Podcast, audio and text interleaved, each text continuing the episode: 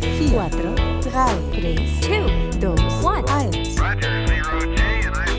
Herzlich willkommen bei einer neuen Ausgabe vom D18 Foto Podcast. Ich bin heute nicht alleine und ich bin nicht da, wo ich normalerweise bin. Deswegen klingt das Ganze hier ein bisschen nach Fahrstuhl. Äh, wir sind in einem wunderbaren Hotel mit schönen Holzfußböden, hohen Decken. Das sieht toll aus, klingt aber ätzend für einen Podcast. Ist, macht aber nichts, denn ich habe jemand dabei, der das Ganze wieder aufhübscht. Und zwar nicht nur mit der Persönlichkeit, sondern auch mit dem Produkt, für das sie steht. Und zwar ist das die Anna Müller. Hallo Anna. Hallo zusammen, ich freue mich. Erzähl doch mal, was, was du machst und warum ich dich überfallen habe für diesen spontanen Podcast. Wir haben nämlich eben eigentlich gesagt, hast du Lust? Und du hast sofort gesagt, ja, mach, ich bin dabei. Was machst du und wer bist du und wie viele davon? Ich bin eine Person, wie du schon gesagt hast, ich bin die Anna. Und zusammen mit meiner Schwester habe ich vor zwei Jahren ein Modelabel gegründet aber nicht einfach nur ein Modelabel, sondern ähm, das ist ein Modelabel, bei dem sich jede Kollektion einem gesellschaftlichen Thema widmet, auf das wir aufmerksam machen wollen. Wir haben nämlich gemerkt, dass gerade in unserer Generation ähm, ganz viel digital stattfindet, dass Leute ihre Meinung kundtun zu ähm, dem, was in der Welt so passiert und zu dem, was vor allem auch falsch läuft aber dass da eben ganz viel Energie verpufft ähm, aufgrund der Schnelllebigkeit äh, der digitalen Medien. Und dann haben wir gesagt, ja, Mode, also diese Hülle, die uns alltäglich umgibt, die kann ja auch noch mehr sein und die kann auch Träger sein für diese Botschaften, die uns wichtig sind und am Herzen liegen. Das war jetzt so der sogenannte Elevator Pitch, deswegen klingt das hier auch wie ein Fahrstuhl. genau. Sag nochmal den Namen deines, deines Labels. Das Label heißt Less Too Late. Und äh, wir bringen jetzt in Kürze unsere neue Kollektion raus, ähm, bei der wir unser Konsumverhalten hinterfragen. Das ist super spannend. Also ich bin aufmerksam geworden ähm, auf das, was du da treibst, aber du neben mir im Seminar sitzt. Richtig. und ich zwischendurch mal auf dein Bildschirm luschern darf. Und da hast du damit deinen Instagram-Account durchgewischt. Mhm. Und das sah total spannend aus. Bevor wir auf den Inhalt deiner, deiner Kollektion kommen, würde ich einmal ganz kurz darüber sprechen, wie ihr euch präsentiert als Modelabel, weil die Welt ist ja voll. Es ist ja nicht, das dass, dass ihr die Einzigen auf dem Platz seid. Das ist ein großes, großes Haifischbecken. Deswegen, ähm, genau, wir haben gesagt, wir wollen eben das Beste aus beiden Welten verbinden, also das Digitale eben mit unserem physischen Produkt und ähm, betreiben deswegen ähm, immer inhaltliche Kampagnen zu den Kollektionen, die wir veröffentlichen und das eben primär über Instagram und Facebook, weil da ist natürlich auch äh, unsere Zielgruppe unterwegs, die wir erreichen wollen. Hm. Und wie, wie, präsent, wie, macht ihr eure, eure Fotos? Ich habe gesehen, da sind ganz ja, viele Sachen dabei, ja. die anders aussehen, als was andere so treiben. Es ist kein Hochglanz, tausend Scheinwerfer Nein. und geil die Klumme genau, in der genau, Mitte, sondern es ja. sieht anders aus. Also wir sind, ich sag mal, sehr stark inspiriert so von der Protestkultur, dem, den Straßenprotesten, ähm, die man so kennt aus aller Welt und arbeiten da mit ganz unterschiedlichen Medien. Also zum Beispiel die Fotos, die wir machen, die sind ähm, jetzt gar nicht in einem perfekt ausgeleuchteten Studio entstanden oder so, sondern da arbeiten wir ähm, viel mit analogen Geschichten, aber auch einfach mit unseren äh, iPhone-Kameras. Und es ergibt natürlich so einen Look, ähm, mit dem sich natürlich auch viele Leute aus unserer Generation identifizieren können, weil äh, wir machen Selfies, wir sind die ganze Zeit nur mit unserem Smartphone unterwegs und ähm, da gibt es auch inzwischen so viele tolle Möglichkeiten, sich kreativ auszutoben im Fotografiebereich. Und äh, das nutzen wir und da sind wir ganz offen und experimentierfreudig. Also Smartphone habe ich, hab ich äh, rausgehört, das ist auch einer der Bereiche, der, der, mir am Herzen liegt, weil ich immer denke, warum kaufst du teure Kamera? Du hast doch schon eine. Ja, so. genau. Und die, du hast eben noch gesagt, so analoge Geschichten, was, was macht ihr da noch so? Also meine Schwester, die studiert äh, nachhaltiges Design mit dem Schwerpunkt Fotografie und die hat äh, ein Sammelsurium an analogen Kameras und äh, steht dann auch tatsächlich im Fotolabor und äh, experimentiert darum, manipuliert die Bilder und arbeitet äh, eben mit den lustigsten Chemikalien. und äh, genau, also von Einwegkameras über ähm, eine Hasselblatt ist da eigentlich alles mit vertreten. Das, das, klingt ja so, als, als hättet ihr quasi jahrzehntelang, also so lange gibt es noch nicht, aber so die letzten Jahre bei D18 Foto zugeguckt, hast du aber nicht. Nein. Wir haben uns hier kennengelernt.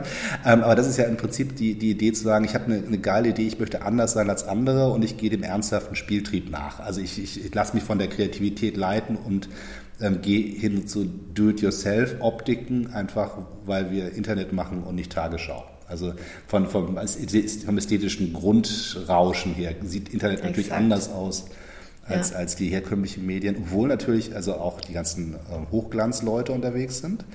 Ähm, merkst du das bei den Leuten, die euch ähm, bei Instagram folgen und eure Produkte kaufen, dass das auch andere Leute sind? Haben die andere Bedürfnisse als andere modeverliebte Leute?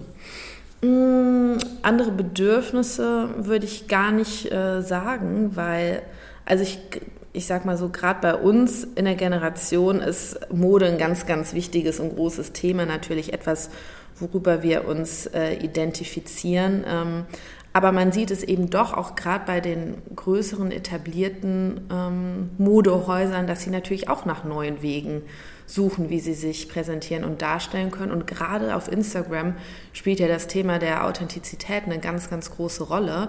Und da kommen diese Hochglanzgeschichten ähm, oft gar nicht so gut an. Also da ähm, bietet es sich doch eher an, nah ähm, an, an der Zielgruppe, am Kunden zu sein und wirklich ähm, ja, auch zu zeigen, was hinter den Kulissen passiert. Mhm. Und das muss nicht professionell ähm, sein, das, das kann wirklich dann ja auch aus einem Moment heraus ähm, dokumentiert werden. Mhm. Also ich, es juckt mich in den Fingern, dich, dich zu verknüpfen mit dem Kollegen Lomtro. Das ist ein anderer YouTuber, mit dem ich viel zusammengearbeitet habe, der sich spezialisiert hat in seinen frühen Phasen auf Filmzerstörung. Der hat mit allen möglichen, mit Kaffee, mit Spülmitteln und sonstiges Zeug seine Filme bearbeitet und hat die lustigsten Effekte quasi als Zufallsprodukte erzeugt. Und jetzt momentan fotografiert er mit großer Leidenschaft mit einem, acht, äh, was man, frühe 2000er wahrscheinlich, Gameboy. Es gab für den Gameboy eine Kamera ähm, mit so, glaube ich, keine Ahnung, so drei Pixeln pro Richtung oder irgendwas, irgendwie in schwarz-weiß und da gibt es einen Drucker und wow. das Ding, da fotografiert er und zieht das rüber auf seine Instax-Kamera und druckt das damit aus. Das ist so ein Bastel, Bastel der da irgendwie lustige Sachen sich ausdenkt. Also zu sagen, ähm, es muss sozusagen das teure Studio sein mit den wahnsinnig teuren Fotografen. Ist im Zweifelsfall eher kontraproduktiv, wenn man auffallen möchte, wahrscheinlich. Definitiv. Und ich finde gerade schön, wenn Fotografie auch so einen spielerischen Ansatz hat und ähm, man einfach ja, spontan ist, Dinge ausprobiert, auch Dinge miteinander verknüpft, die nicht zusammengehören. Und ähm, ja, ich finde, da gibt es keine, keine Regeln und ähm, da kann man sich ganz frei machen von Konventionen. Und die, die Leute, die euch folgen, sind das andere Menschen? Also über Bedürfnis haben wir schon gesprochen, sind das andere Leute? Oder ist das sozusagen, ich kaufe mir die Nike-Schuhe, irgendwie eine, eine, eine schicke H&M-Jacke und dazwischen hätte ich gerne dieses eine coole T-Shirt? Oder sind das Leute, die komplett nach einer neuen Mode-Ausdrucksform suchen? Also wir haben natürlich, ich sag mal so, unsere... Ähm, ganz treuen Follower, die sind schon auch alle aus diesem nachhaltigen ähm, Bereich und die suchen auch wirklich nach, also konkret nach Alternativen zu den Fast Fashion Labels, die wir kennen. Die wollen bewusster konsumieren. Aber unser Anliegen ist es natürlich auch vor allem, die Leute neugierig zu machen auf unser Produkt, die vielleicht noch nicht so mit ähm, ähm, ökologisch nachhaltiger Mode in Berührung gekommen sind. Und deswegen versuchen wir eben auch über unsere ähm, Kommunikation eben die Leute anzusprechen, die ähm, ja, vorher vielleicht noch gar nicht mit uns in Berührung gekommen sind und die möchten wir einfach inspirieren und neugierig machen auf die Themen, für die wir stehen und die uns auch alle angehen. Hm. Sind es eher, eher, eher Damen oder eher Herren, die bei euch rumlaufen? Das sind tatsächlich 80 Prozent Damen. tatsächlich. Was, was, müsst, was, müsstet ihr tun, damit auch ich äh, Interesse finde an euren Produkten? Also ich bin jetzt total neugierig, ja. äh, würde jetzt gucke jetzt den Instagram-Account durch und finde sehr viele hübsche junge Damen, die in Richtig. wilden Klamotten ja. rumspringen. Ich denke, ja, also ich sehe eben ein bisschen anders aus. Mhm. Ähm, was, was braucht ein Kerl, um bei euch andocken zu können? Also ich muss auch dazu sagen, wir haben uns in der Vergangenheit auch vom Produkt äh, tatsächlich eher auf Damen fokussiert.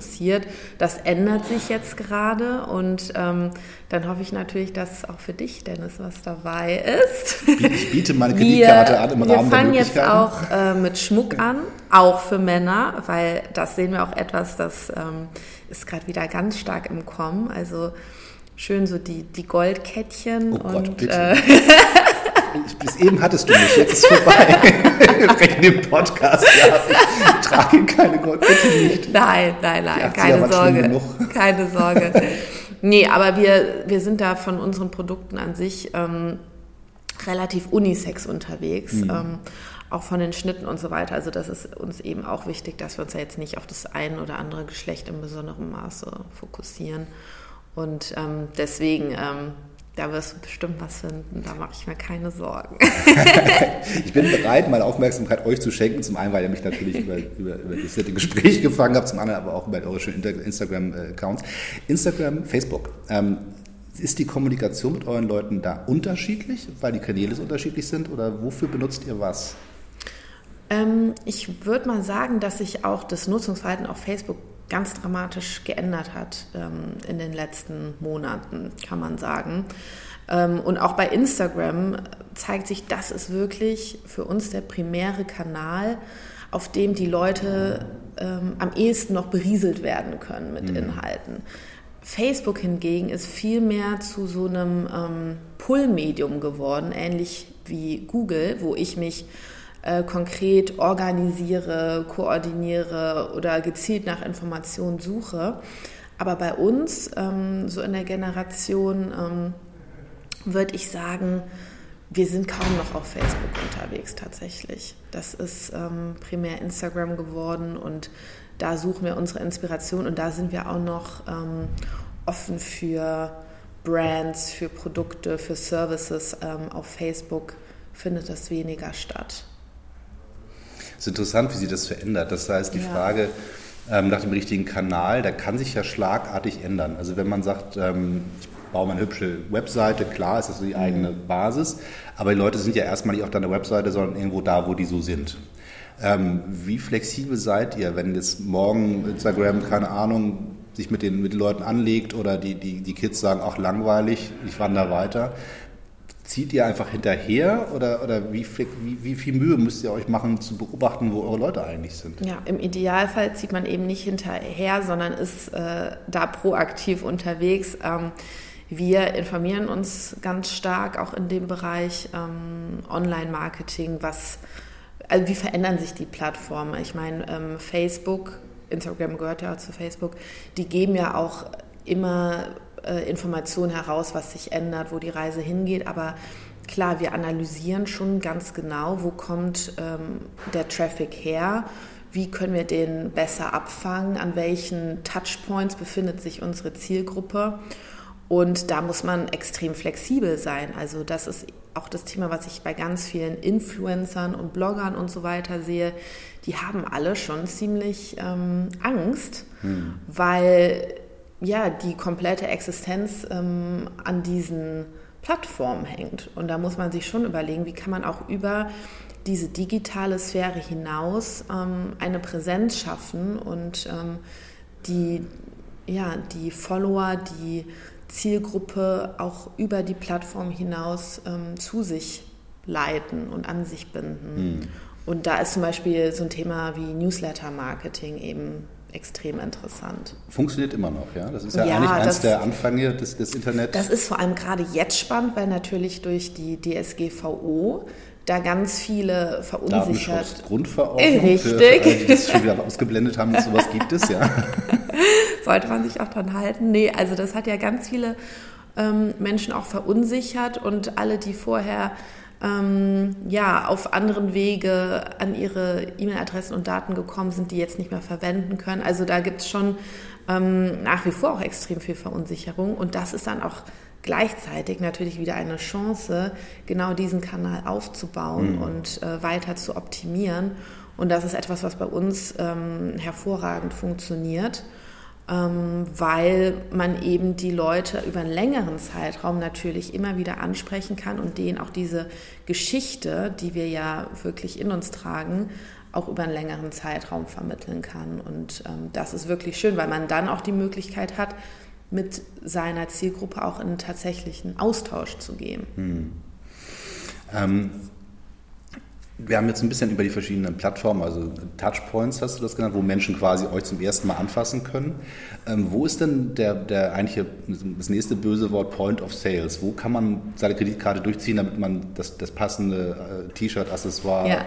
bekommt? Wie funktioniert das? Ja, also das ist bei uns in erster Linie unser Online-Shop, weil für uns ist es eben auch extrem wichtig, ähm, da auch wieder analysieren ähm, zu können, in die Daten gehen zu können und zu schauen, woher kommen diese Käufe und wo sind vielleicht auch ähm, Knackpunkte oder Stellschrauben, an denen wir noch drehen müssen. Und das kann man digital natürlich ganz anders abbilden, mhm. als wenn du jetzt ähm, nur über Wholesale im B2B-Bereich deine Sachen verkaufst. Deswegen, da haben wir die meiste Kontrolle und auch die größte Möglichkeit der Einflussnahme und der Optimierung. Und deswegen ist unser eigener Online-Shop unser, ähm, ja, unser primärer Ort, an dem wir unsere Produkte anbieten. Wir machen manchmal auch so Pop-up-Geschichten, um dann auch wieder ne, ab und zu zurück in die analoge Welt zu gehen und ähm, auch wirklich so face-to-face -face mit unseren Kunden zu reden. Aber ähm, für uns ist der Online-Shop das, was auch ja, extrem viel Spaß macht, weil man eben in Echtzeit immer wieder schauen kann, was passiert da gerade. Hm. Es ist super spannend. Wie, wie aufwendig ist das, wenn ich jetzt sage, gut, ihr habt das, das euer Hauptbusiness, heißt, ihr werdet da schon viel Arbeit reingesteckt haben, aber ich, ich sehe bei ganz vielen Influencern, gerade YouTuber und Co., die gezielt sagen, ich will jetzt auch Klamotten verticken, weil die aber festgestellt haben, das ist ein weiterer Weg, irgendwie Geld zu verdienen. Richtig. Die machen dann die ganze Merch-Geschichte. Ich laufe hin und wieder mit, mit einem ähm, D18-Foto-T-Shirt rum und, und warte mal, dass irgendeiner sagt nach dem Motto, oh, wo kann ich die kaufen? Bisher wollte es keiner, von daher ist es wahrscheinlich keiner, wer weiß. Das ist eher, eher ein Testballon und zum eigenen selbstironischen Auftritt. Das machen ja Männer ab einem gewissen Alter. Selbstironie ist ja ganz wichtig. ähm, aber wenn jemand sagt, ich habe irgendwie, ich spüre in mir das Bedürfnis, ich will Klamotten gestalten, ich will raus auf den Markt, ich, ich will mir meinen Platz suchen, in welcher Rolle auch immer, wie bei euch äh, mit, mit sozialem Engagement oder sagt, nee, nur auf zum Geld verdienen. Wie hoch sind die Hürden? Was, was, wie, was, was, wie weit ist die Tür auf? Da muss man ganz viel wissen können und sonst wie. BWL studieren vorher. Das kommt ein bisschen drauf an, was man vorhat tatsächlich, weil an sich sind Textilien ein extrem komplexes Produkt, wo extrem viele ähm, Produktionsschritte hinterstecken. Also äh, angefangen bei der Ressource selber. Also wenn ich jetzt T-Shirts mache aus Baumwolle, das ist äh, schon mal ein Thema, wo es um ganz, ganz viele Fragen geht. Wo kommt die her? Ähm, zu welchem Preis? Wo, wo tue ich die hin? Weil, also ich meine, klar, in Deutschland wächst keine Baumwolle. Ähm, Nur in Lüneburg wahrscheinlich. Und ja, da stecken wirklich ganz, ganz viele Punkte hinter, über die man sich Gedanken machen muss. Und gerade auch was das Thema Fitting angeht, also der Schnitt von einem Kleidungsstück, da muss man ja auch schauen, ähm, passt, passt das äh, den Kunden oder Kundinnen. Ähm, also das ist schon extrem komplex.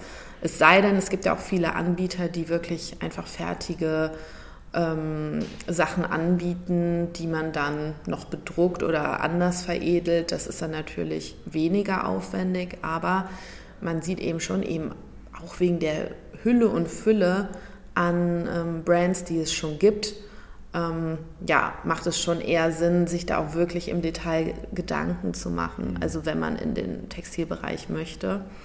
Ich frage mich auch manchmal, warum mache ich das? Das ist äh, der Wahnsinn. Es sind so viele Dinge, die dahinter stecken, hinter so einem einfachen T-Shirt. Auch allein an Ressourceneinsatz, Wasser für den Anbau und ähm, diese ganzen Geschichten, das ist schon enorm und das ist auch vielen Leuten und auch gerade Konsumenten nicht bewusst, was wirklich in so einem T-Shirt alles an Arbeit drinsteckt wäre mal was für ein T-Shirt für die Rückseite hinten drauf zu schreiben, was floss eigentlich in dieses T-Shirt genau. rein. Falls ja. man es wirklich wissen will, sieht man die Jacke aus, sagt, guck mal da, so viel Liter ja. Wasser, so viel ja. Treibstoff. Ja. ja. Das, das wäre doch eigentlich so, so, ein Ding, was man fordern könnte, zu sagen, wenn man schon so Labels reinnäht, also mit Waschanleitung und so weiter, könnte man ja auch, damit Leute kapieren, was sie da gekauft haben, so, so eine Art äh, Spickzettel reinnähen lassen, gezwungenermaßen vielleicht sogar. Was passiert ist eigentlich, damit dieses T-Shirt bei mir zu Hause Absolut. ist. Ja, da, da dahingehend müsste viel mehr Transparenz ähm, bestehen, das sehe ich auch. Und ähm, das ist eben etwas, was nachhaltige Labels oft machen. Die kommunizieren dann auch ganz klar, was haben wir gespart, zum mhm. Beispiel an Energie, an Ressourcen, durch, unsere, ähm, durch unseren Ansatz. Aber da muss noch viel mehr stattfinden, das ist klar. Aber das, das heißt ja, bei, bei, allem Spaß und bei aller Freude und wenn es dann auch am Ende funktioniert, dass Leute das kaufen, man stellt fest, Mensch, meine Produkte tauchen da draußen in der Welt wirklich auf und Leute ziehen das an und gehen damit irgendwie zu, zur Party oder ins, ins, ins, ins Büro. Ähm, das ist ja total toll für, fürs Herz und für, im besten Falle fürs, für den Geldbeutel, aber wenn man loslegt mit so einem Projekt, dann, dann sitzt man ja wahrscheinlich in irgendeiner Kneipe oder irgendwie zu Hause auf dem Sofa und sagt, ich habe eine total super Idee, ich finde einen Freund oder Freundin, die mitmacht, bei dir die Schwester. Und diese erste Hürde des Loslegens. Das ist die seid größte ihr einfach, Hürde. einfach losgaloppiert? Dachte ich, wird schon gut? Oder habt ihr Also das Plan ist die gemacht? allergrößte Hürde. Du hast eine Idee, hast sie vielleicht auch konzeptionell schon ausgearbeitet, findest das irgendwie spannend. Aber dann ins Machen zu kommen, Mhm. das ist wirklich äh, eine ganz große Herausforderung, gerade wenn einem, also wie bei uns als Studenten, kaum Mittel zur Verfügung Ja. stehen, weil das ist natürlich auch ähm, eine Geldfrage und gerade im Textilbereich musst du ja extrem in Vorleistung gehen. Das Gute wiederum ist, also es gibt ein, also wirklich so viele Förderprogramme, Stipendien, ähm, Möglichkeiten, sich Mentoren zu suchen, die einen ein bisschen an die Hand nehmen. Also das ist das, was wir gemacht haben. Wir haben wirklich unser Konzept erstmal zu Papier gebracht, ein paar Prototypen entwickelt, die unsere Idee auch gut visuell rüberbringen und ähm, haben uns dann einfach beworben für verschiedene ähm, Stipendien, Förderprogramme, haben bei Start-up-Wettbewerben mitgemacht. Und da sind dann doch äh, echt ein paar coole Sachen bei rumgekommen, wo wir einfach auch erstmal das ganze Know-how vermittelt bekommen haben, was nötig ist, um überhaupt diese Hürde zu überwinden. Und das war ähm, extrem wichtig für uns in der Anfangsphase. Plus all dem Spieltrieb, der dazugehört wahrscheinlich. Ne? Ja, also es ist auch einfach Learning by Doing. Also weder meine Schwester noch ich kommen aus dem Bereich, haben auch kein Modedesign studiert. Und ähm, mein allergrößter Tipp in dem Zusammenhang, wenn jemand eine Idee hat, die umsetzen möchte, daran glaubt, Durchhaltevermögen. Das ist auf alle Fälle ein wunderbares Schlusswort. Das ist nicht nur deswegen, weil ich eigentlich gar nicht will jetzt weiter mit dir reden. Das, ist mal, das Ganze mal transparent zu machen. Wir haben uns hier eingeschlossen in einem Zwischenraum zwischen, zwei, Ja. zwischen dem Flur und dem eigentlichen Raum, wo wir beide gleich hin müssen zwei Minuten.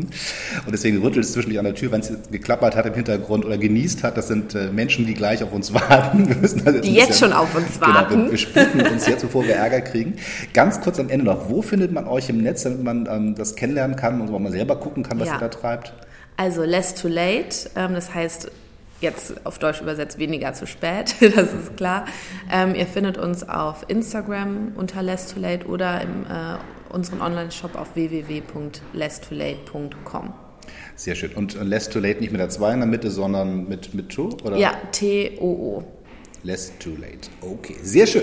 Ich freue mich sehr, dass du dir Zeit genommen hast, dass du dich spontan hast Vielen Dank. vor deinem Kaffee abbringen lassen. Das wäre jetzt eigentlich die Kaffeephase gewesen. Das müssen wir irgendwie gucken, wie wir das Ich nachholen. trinke keinen Kaffee. Stimmt, Also, ich habe dein Matcha-Tee schon gesehen, von daher in sich schlüssig. Sehr gut. Und ähm, ja, wenn ihr Lust habt, schaut mal vorbei bei Less Too Late. Ich glaube, das ist auf alle Fälle nicht nur für Modefreunde, auch für Menschen, die sich mal rauskriegen wollen, wie Leute aus einer Leidenschaft ein Produkt machen. Ganz viel zum Lernen. Und die Fotografie ist wirklich spannend bei Instagram zu sehen. Es sieht anders aus als sonst. Und deswegen ist es, glaube ich, auch für Fotografen und Fotografen da draußen als ein super spannender Inspirationspunkt für eigene Projekte. Und vielleicht schaut mal nach, was die so treiben. Folgt denen bitte, zeigt denen was, ein bisschen eure Liebe und vielleicht kauft ihr mal ein T-Shirt für Freunde, Verwandte oder euch selber. Und ähm, ihr könnt auch mir eins kaufen, wenn ihr meint, ich soll das mal anziehen, machen wir auch das. Ähm, bis dann, bis zum nächsten Mal. Tschüss und immer schön weiter knipsen. Danke, Anna. danke, Dennis.